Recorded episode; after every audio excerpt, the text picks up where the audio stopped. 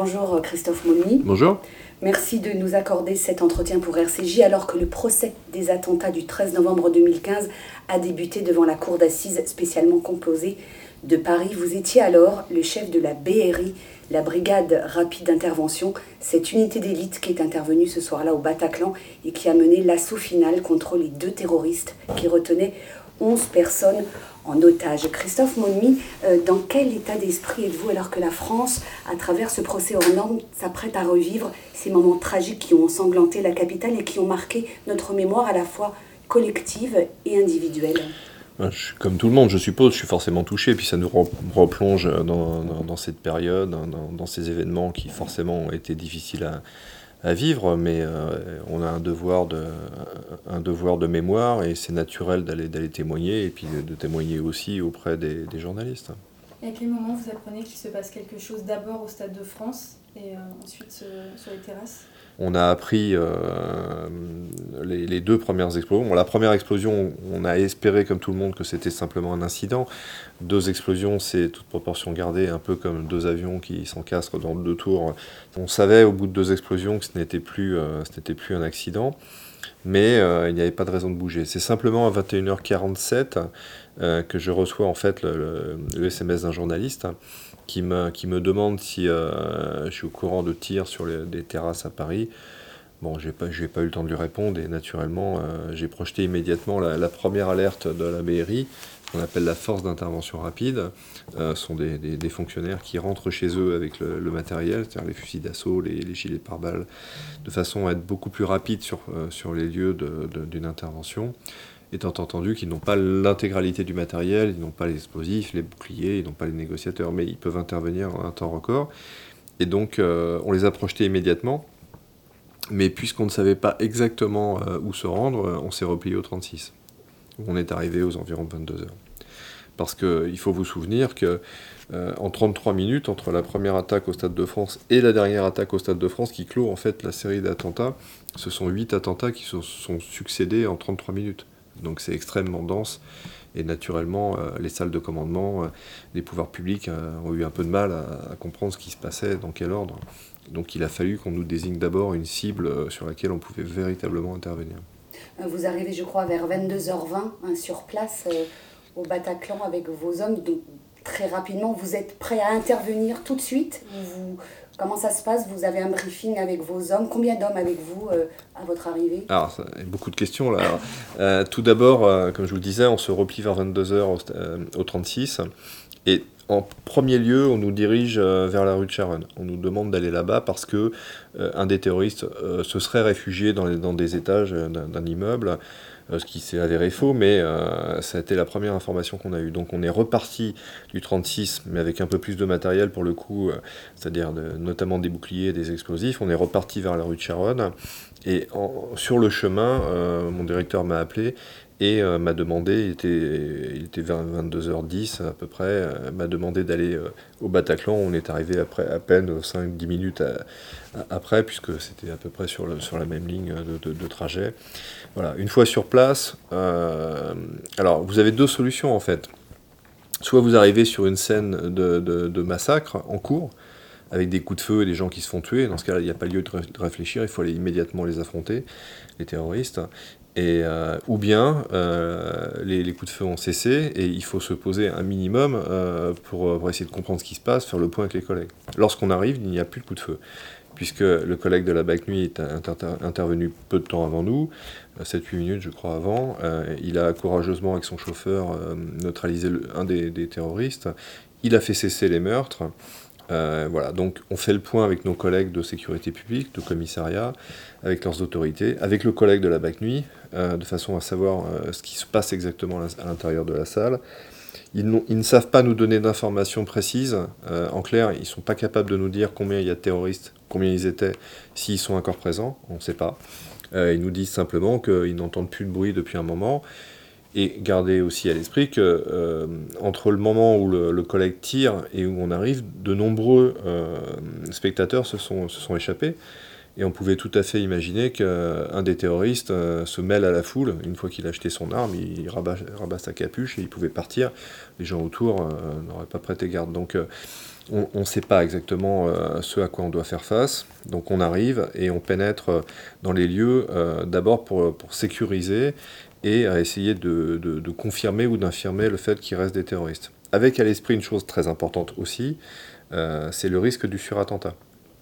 C'est quelque chose que certains ont oublié, mais euh, en Syrie, euh, il y avait à l'époque, en tout cas, beaucoup de surattentats. C'est un premier, premier attentat, on laisse venir les services de secours, et un second attentat dessus qui balaye les services de secours. C'est dévastateur. En général, le second attentat fait beaucoup plus de morts que le premier.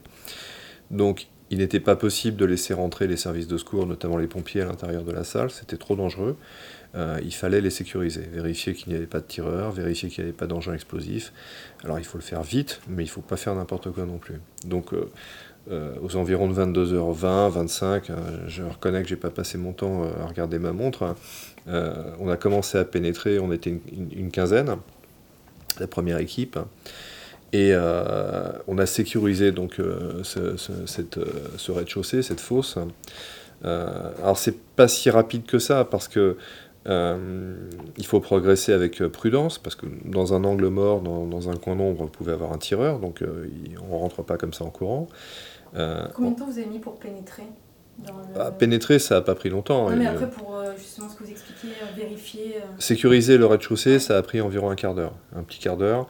Euh, imaginez-vous que vous êtes dans une fosse euh, surmontée de chaque côté par des balcons. Donc il n'est pas compliqué pour un terroriste de se mettre sur un balcon en hauteur, il a une position de force par rapport à vous, il vous coupe en deux. Donc il faut à la fois vous protéger des balcons et en même temps euh, progresser au rez-de-chaussée. Et il est déraisonnable d'envoyer immédiatement des, des, fonctionnaires à l'étage, même si vous êtes très nombreux, ce n'est pas le problème du nombre d'intervenants, parce que si à un moment vous vous retrouvez avec des fonctionnaires en haut, et une intervention en bas, c'est-à-dire des terroristes qui surgissent du bas, vous les coupez, ils peuvent plus sortir. C'est ce qui s'était passé un temps à Roubaix avec le RAID, où euh, des collègues étaient bloqués en haut dans un bâtiment en flammes. Donc euh, il y a des process, il y, y, a des protocoles, il faut aussi euh, veiller à la sécurité des intervenants, donc on ne fait pas n'importe quoi. Un petit quart d'heure, étant entendu que un spectateur, même s'il est valide, s'il veut sortir, s'il veut sortir trop vite, on en avait quelques-uns, euh, ça devient pour nous un problème parce qu'il court à moitié vers nous. Ça peut être une menace, ça peut être quelqu'un qui peut vouloir se faire sauter avec euh, un gilet explosif, un terroriste. Euh, sachez aussi qu'en Syrie, ça s'est pas produit en France, mais on le savait, ils avaient tendance parfois à piéger des, otages en menaçant de, de, tuer un autre otage. Par exemple, piéger un père de famille en disant si tu y vas pas te faire sauter, on tue ta femme et tes enfants. Alors forcément, euh, il le faisait. Donc euh, un otage peut, euh, présenter un risque majeur. Et vous aviez aussi des otages catatoniques qui ne voulaient pas bouger. Il y en a qui, à qui il fallait prodiguer les premiers soins. Voilà. Donc, passé cette première phase, on est à environ 22h40 à peu près. on fait sortir d'abord les personnes valides. donc, on leur demande de se lever et sortir. Euh, ils sont ankylosés, euh, ça fait beaucoup de monde d'un coup, il y en a qui hésitent, donc ça prend un petit peu de temps. Euh, c'est le moment où, alors qu'ils sont en train de sortir du bâtiment, le reste de la BRI nous rejoint. Il est entre 22h40 et 22h45. Et à ce moment-là, on est, on est presque une centaine hein, de la BRI. Et un petit peu plus tard, un petit détachement du RAID qui a, pris, pris, sur lui de nous rejoindre, donc qu'on accueille et qu'on inclut dans le dispositif. Euh, une fois que les personnes valides sont, sorties, il s'agit de sortir les, blessés. Il y en avait beaucoup. Euh, on place devant euh, le Bataclan ce qu'on appelle un PMA, un point de regroupement des, victimes, en, quelque sorte, où sont les, pompiers qui prennent en charge les blessés et qui font du tri. Ils vous l'expliqueraient mieux que moi, mais en fait, ils savent qu'ils ont, ils auront des difficultés dans les hôpitaux, d'acheminement aussi des blessés. Donc euh, ils choisissent qui il faut envoyer en, premier, qui il faut choisir en premier. Je leur laisse cette tâche, c'est très difficile. Et on a commencé donc à sortir les blessés. Et comme on ne voulait pas laisser rentrer les pompiers, ce sont des policiers euh, de commissariat qui sont rentrés qui, avec des, civières. Et comme ils n'avaient pas assez de civières avec des, barrières, des barrières Vauban, des barrières que vous utilisez euh, pour des, manifestations, ils les ont mis à l'horizontale, on a couché des blessés dessus et on a exfiltré comme ça euh, les blessés. Donc tout ça, ça nous a pris encore un petit peu de temps parce qu'il fallait sécuriser le, dispositif. On a commencé d'ores et déjà à, prévoir deux équipes pour monter dans les étages. Et on a commencé à explorer l'étage, il était environ 23 heures. De la même manière, euh, eh bien, euh, lorsqu'on progresse, ça prend du temps, parce que de nouveau, euh, de nouveau des gens catatoniques, de nouveau des gens pressés. Moi, je me rappelle avoir ouvert une porte de toilette où ils étaient six entassés, on avait des gens descendre des faux plafonds, enfin, il y en avait partout, donc c'était très difficile. En plus, les, collègues, évidemment, à la BRI, sont formés au secours de, au combat, donc ils ont tous des garrots, ils ont tous des, compétences basiques de, de secours. Ils peuvent pas s'empêcher, euh, en avançant, bah, de faire des garrots, d'essayer de sauver quand même quelques vies, même si c'est pas leur, leur, métier, donc ça ralentit un peu la progression. Ce qui explique pourquoi, euh, une fois qu'on arrive à l'étage, il nous faut à peu près un quart d'heure avant d'arriver devant la porte qui se trouve tout au bout euh, du balcon. alors pour les, gens qui sont mais intentionnés, euh, ils ont tendance à nous dire qu'un quart d'heure c'est long pour faire la distance, mais je vous assure que passer au, milieu des blessés, avec la difficulté et le risque que ça représente aussi, euh, j'ai trouvé ça plutôt court, plutôt long, pardon. Euh, à quel moment vous, vous, découvrez que deux terroristes sont retranchés derrière cette porte avec 11 otages? Eh bien en fait ça, ça arrive à 23h15 et, à ce moment-là, d'ailleurs quelques minutes avant, on, on, ignore toujours qu'il y a des terroristes. Et je peux vous confier qu'à ce moment-là, moi, je, je, suis un peu, pas déçu, mais frustré, parce que je me dis que euh, c'est dommage qu'ils aient fui avant qu'on arrive, on aurait préféré les affronter. Euh, et puis surtout parce que euh, s'ils si, se sont partis pour aller recommencer ailleurs et que nous on est sur un site derrière eux, c'est extrêmement frustrant parce que on n'a pas dans cette hypothèse-là, on n'a pas le loisir de sauver d'autres vies. Donc un peu déçu euh, de la tournure, en se disant qu'on est peut-être arrivé un peu trop vite ou qu'ils sont partis au milieu des, spectateurs. Et puis en définitive, non. Lorsque le premier de colonne va pour pousser une porte euh, qui est tout au bout du, balcon, que je vous l'indiquais, en fait la porte est bloquée et on entend hurler euh, derrière la porte. En fait, ce sont les otages hein, qui hurlent, deux qui sont assis derrière la porte à la demande des terroristes. Et les terroristes leur demandent, dans un premier temps, de faire l'interface et, donc de hurler ce que les terroristes souhaitent, euh, leurs revendications. Donc ça se passe à travers la porte. C'est très compliqué parce que d'abord, vous avez cette porte, le stress. Euh, nous, on a des casques sur les oreilles, des casques radio, mais qui sont aussi en quelque sorte des casques anti-bruit, donc on n'entend pas bien. Tout ça, ça complique un peu les choses. Donc euh, on demande un portable. Et au bout de, quelques minutes, on réussit à avoir le portable d'un des otages. Euh, qu'on communique euh, aux négociateurs. Voilà, vous avez une cellule de négociation qui est arrivée, je vous l'ai dit, vers 22h45, avec des négociateurs très aguerris, puisque ce sont des fonctionnaires qui d'abord ont une carrière très longue à la BRI, mais qui en plus étaient les mêmes négociateurs qui ont géré la négociation avec euh, Koulibaly à l'hypercachère. Euh, là, pardon de vous interrompre, euh, vous savez par expérience, hein, vous parlez de l'hypercachère, vous étiez euh, à la tête de la BRI le jour de, la prise d'otage de l'hypercachère. Mhm. vous saviez qu'avec les terroristes djihadistes, il n'y a pas de reddition, une négociation possible. Néanmoins, vous entamez une négociation alors, pour gagner du temps Non, on suppose qu'il n'y a pas de, de, de, de chance de, négociation. Néanmoins, on se doit d'essayer si j'arrive et que je passe à l'assaut tout de suite et que quelqu'un de votre famille est derrière la porte et ça se passe mal et qu'elle est tuée, vous nous reprocherez de ne pas avoir essayé de négocier, vous aurez raison. Il se peut, c'est très rare, mais il se peut parfois que les terroristes se rendent. Euh, là, ils étaient deux. Au début, on ne savait pas exactement, mais si vous avez un terroriste seul, le plus souvent, euh, on a des points d'accroche. ça ne marche pas tout le temps, vu que Koulibaly n'a pas voulu se rendre. Mais seul, il peut, il peut un peu flancher. Euh, à deux, on peut toujours essayer. On peut aussi et surtout euh, essayer d'avoir une libération d'otages, même partielle. On avait une femme enceinte, on avait d'autres femmes, on a essayé de jouer là-dessus en disant bon, vous êtes des soldats, euh, vous avez des hommes en otage très bien, vous affrontez des hommes, mais lâchez les femmes. Bon, même ça, ça n'a pas marché. Et dès qu'ils raccrochent de ce coup de téléphone, en effet, ils nous disent qu'il n'y a, rien à espérer. Donc on sait qu'on n'arrivera pas à une reddition ni une libération. Mais euh, après, la négociation a d'autres vertus. Elle a pour vertu euh, de, récupérer de l'information, de stabiliser aussi les terroristes, pour qu'ils s'énervent pas trop, essayer de les canaliser, euh, de nous laisser le temps de nous organiser. Enfin voilà, il faut, il faut négocier. il y a un autre coup de téléphone à 23h48, à minuit 5 et à minuit 18. Alors, dès le deuxième coup de téléphone, comme je vous l'ai dit, moi je suis convaincu qu'on n'y arrivera pas Mais c'est une décision politique qui doit être prise parce que si on avait eu des coups de feu derrière la porte, j'aurais rien demandé à personne, on serait parti à l'assaut tout de suite. Mais là, les choses sont relativement stabilisées. Donc il faut une décision à minima du préfet de police.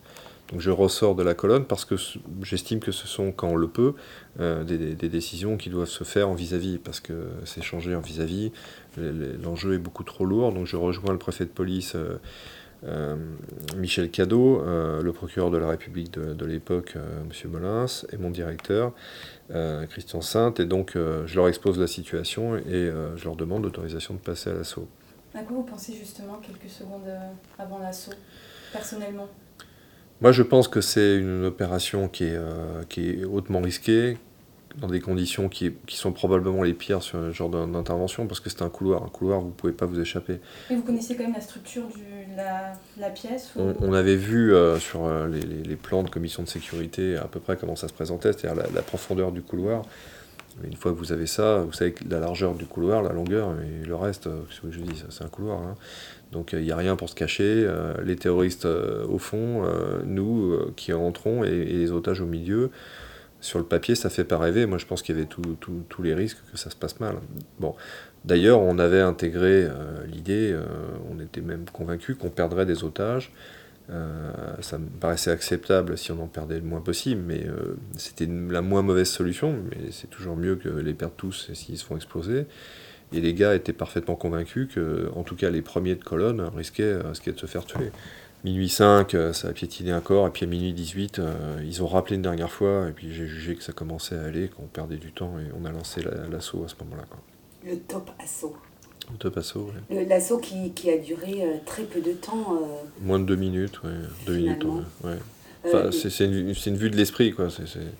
ça paraît long ou court en fonction en fonction du moment. Moi, ça m'a paru très très long. Hein. Vous avez dit, Christophe Moulmy, qu'il s'agissait de l'opération la plus difficile de votre vie. Euh, vous étiez, je l'ai dit, à l'hypercachère hein, mm. lors de, de l'assaut également, euh, au moment de la prise d'otage.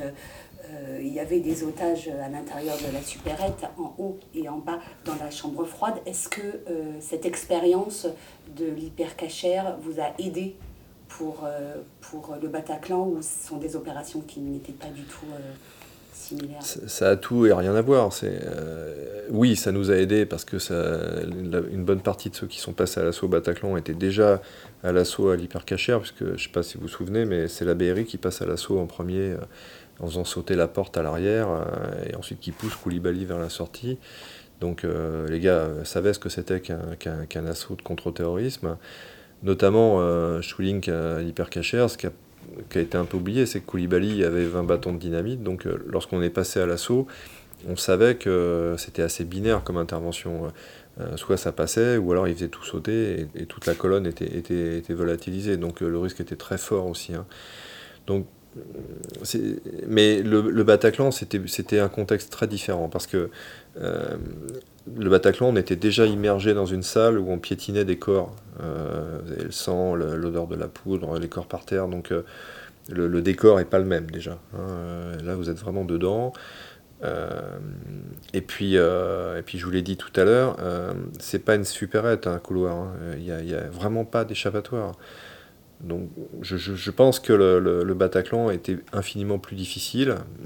Par Cachère n'était pas une promenade, hein, mais le, Bataclan était plus difficile. Et, mais ça, ça a aidé les opérateurs, ça m'a aidé aussi euh, d'être passé d'abord par, par l'hypercachère avant de avant d'affronter la, difficulté du Bataclan. Justement, vous dites que l'assaut a duré quelques minutes. À quel moment vous vous rendez compte que l'opération est terminée et réussie? Puisque aucun otage n'est décédé. si bah, vous appelez ça euh, réussi, bien sûr. Ah bah dans la mesure où euh, on neutralise les terroristes, euh, j'ai un blessé grave quand même, hein, euh, qu'il ne faut pas oublier à la BRI, qui était gravement blessé à la main. c'est un prix lourd, mais c'est un, prix raisonnable par rapport à ce qu'on risquait.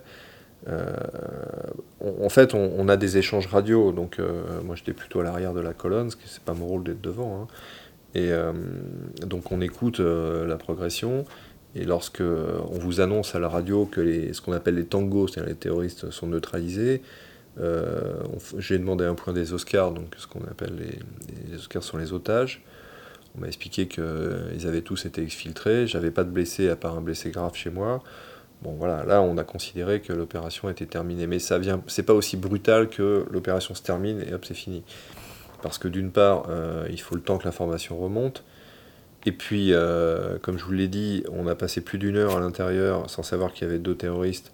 On aurait pu en avoir encore d'autres cachés euh, de l'autre côté du bâtiment ou dans, dans, dans, le grenier. Donc une fois qu'on a eu fini cet assaut, il a encore fallu correctement et euh, intégralement euh, nettoyer le Bataclan. Donc euh, l'opération a vraiment été terminée, je sais plus, il était plus de 2h du matin. Hein. Donc voilà, c'est seulement quand l'opération est complètement, complètement terminée qu'on laisse, qu'on laisse les, services de la brigade criminelle et de l'IJ, parce qu'il y, a un travail formidable et qu'il faut quand même souligner, c'est qu'après après nous, eux, ils sont rentrés, ils ont travaillé pendant des jours à l'intérieur pour, pour, tout noter, euh, parce que ça va être important pendant le procès, euh, pour euh, ramasser les corps aussi. Donc bon, ça c'est un travail affreux, mais qu'il a fallu faire. Mais on pouvait pas, on pouvait pas leur permettre de rentrer tant qu'on n'était pas certain qu'ils ne risquaient absolument rien, y compris en, termes d'engins explosifs. Quand tout retombe et que vous ouvrez les yeux sur la salle, que vous voyez vraiment le, gigantisme de, l'horreur, parce que 90 corps c'est beaucoup, hein. on en a tous vu dans notre carrière des corps, mais là il y en avait beaucoup quand même. Hein. Donc, euh, non, je pense que personne n'est préparé à ça. Euh. À la fin de l'opération, euh, vous regroupez vos hommes et ensuite chacun rentre chez lui, tout simplement ah, vous avez besoin d'un sas de décompression tout ensemble, tous ensemble Il y a eu effectivement, ça a été très rapide, je les, je les, ai, je les ai, regroupés pour les féliciter, c'était le moins que je, que je, pouvais. Et puis, comme je vous l'ai dit, euh, il était déjà tard. Euh, et puis vous savez, euh, aujourd'hui, à la différence des opérations qui se menaient il y a encore quelques années, maintenant, dès qu'on commence une opération, on est en direct à la télé. Et donc les familles sont de l'autre côté de l'écran, dans le salon, en train de regarder. Donc les gars avec une envie, c'était de rentrer chez eux pour rassurer leur famille. Hein. Surtout qu'à un moment, j'en fais pas grief, mais je, crois savoir qu'on avait annoncé un mort dans, la colonne, ça a été très bref. Hein. Bon, mais ça suffit pour inquiéter tout le monde, et après un blessé, donc tout le monde se demandait si c'était pas, pas son, proche qui avait été blessé. Donc les gars voulaient rentrer chez eux, donc on n'a pas insisté, puis il était tard, et puis bon, on n'avait pas, enfin après ce qu'on avait vu, on n'avait pas, on n'avait pas vraiment l'esprit à, la, liesse. Hein. Christophe Momi, on, parle beaucoup bien sûr du, stress post-traumatique des victimes hein, de, ces terribles attaques, en tout cas des, victimes qui ont, survécu. Qu'en est-il pour les forces de l'ordre qui sont intervenues ce soir-là? Est-ce que certains d'entre vous euh, ont souffert des mêmes symptômes? Et vous, euh, comment allez-vous six, six, ans après Alors, c'est difficile, si vous voulez, euh, tout ça, il y, a des nuances en fonction des personnes, mais euh, on ne peut pas sortir indemne d'une situation comme ça, ça c'est complètement euh, illusoire. Je ne crois pas qu'à la BRI, on ait eu des opérateurs qui aient été traumatisés au sens du syndrome post-traumatique, avec les, symptômes qu'on peut connaître, c'est-à-dire une, une hypervigilance, une agoraphobie, le, fait de s'en vouloir d'être resté vivant, de, certains veulent plus sortir de chez eux, enfin voilà, c'est une affliction qui est terrible. Bon, ça, on n'en a pas eu. Euh, en tout cas, j'ai pas constaté, mais je, suis certain qu'il n'y en, a pas eu. Mais on a tous été marqués. Alors après, euh, ça a été à des degrés divers. C'est la conscience de chacun. Mais vous pouvez pas rentrer dans un truc pareil et ressortir. Bon, voilà, après, ça dépend de son entourage, ça dépend de son caractère, ça dépend de ce qu'on fait à côté, ça dépend d'un milliard de trucs. Vous êtes retourné dans le quartier du Bataclan depuis 6 ans? Ah non, moi je ne ressens pas le besoin d'aller retourner au Bataclan. Mais il faut quand même être très prudent, si vous voulez, là-dessus, parce que euh, moi je dis souvent que le lundi, c'est pas le mardi. Hein. Vous pouvez être très bien maintenant, et puis euh, le lendemain, euh, être mal. Là, vous avez le procès. Le procès, ça ravive, ça ravive aussi des, des douleurs. Je me rappelle avoir discuté avec Joe Pfeiffer, qui est qui est un ami qui est, le, pompier qui a géré l'évacuation des tours jumelles à World Trade Center. Il me disait que lors du dixième anniversaire, par exemple, des pompiers qui étaient, euh, qui étaient très solides a, priori euh, avaient été fauchés par, euh, par, le, par le souvenir. Ils ont même eu des suicides. Donc il, faut, il faut être très très très prudent. Bon, après l'opération, on a eu quand même un suivi psychologique. Hein. Ça avait été prévu, on l'a mis en place comme c'était nécessaire. Christophe une dernière question. Vous avez quitté la BRI, vous êtes désormais chef de brigade de protection des mineurs. Est-ce que cette décision a à voir avec cette nuit du 13 novembre 2015 J'étais depuis euh, plus de 7 ans à la BRI, il fallait faire autre chose. Euh, c'est normal, il faut, il, faut, il faut laisser les. Il y a des jeunes qui, poussent derrière, et puis j'en avais fait assez comme ça. Voilà. Bon, cela dit, la brigade des mineurs, c'est une autre violence, c'est une autre difficulté, c'est autre chose, et les, les, enquêteurs dans mon service actuel sont confrontés aussi à des choses terribles, mais c'est encore un autre domaine. Quand même. Merci, merci, beaucoup Christophe Monmi d'avoir répondu euh, aux questions du RCJ. Je vous en prie.